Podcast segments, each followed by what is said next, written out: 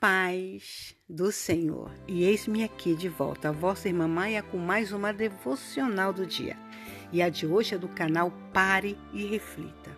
E nos diz assim: Irmãos, pense no que vocês eram quando foram chamados. Poucos eram sábios segundo os padrões humanos. Poucos eram poderosos, poucos eram de nobre nascimento. 1 Coríntios 1, 26.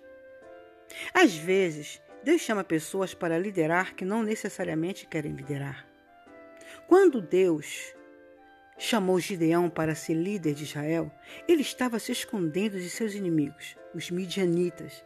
Então o anjo do Senhor apareceu a Gideão e lhe disse: O Senhor está com você, poderoso guerreiro.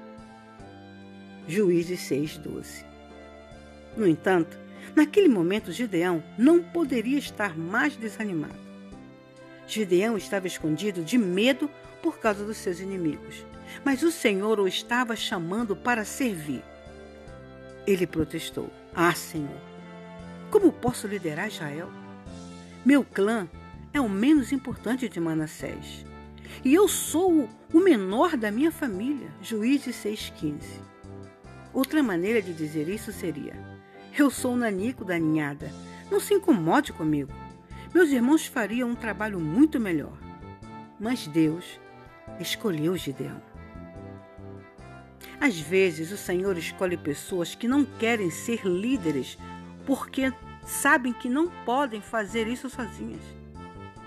Elas terão confiança em Deus em vez de nelas mesmas.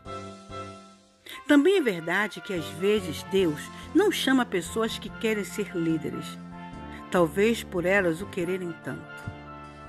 Talvez seja porque o, o querem pelo motivo errado. É um grande privilégio ser um líder. E há uma grande alegria em poder ver as coisas mudarem, influenciá-las ou até realizar algo de valor. Mas isso não é para os fracos de coração. Há um preço que você vai pagar.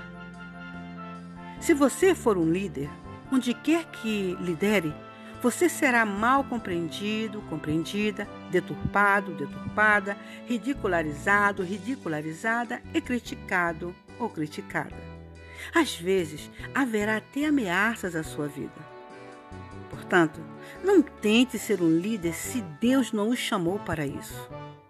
Mas, se Ele o chamou para liderar, então faça isso com todo o zelo e que o Senhor, ajungo eu, adiciono eu, esteja contigo, por onde quer que você passares, por onde quer que ponhas os teus pés, que seja você uma bênção.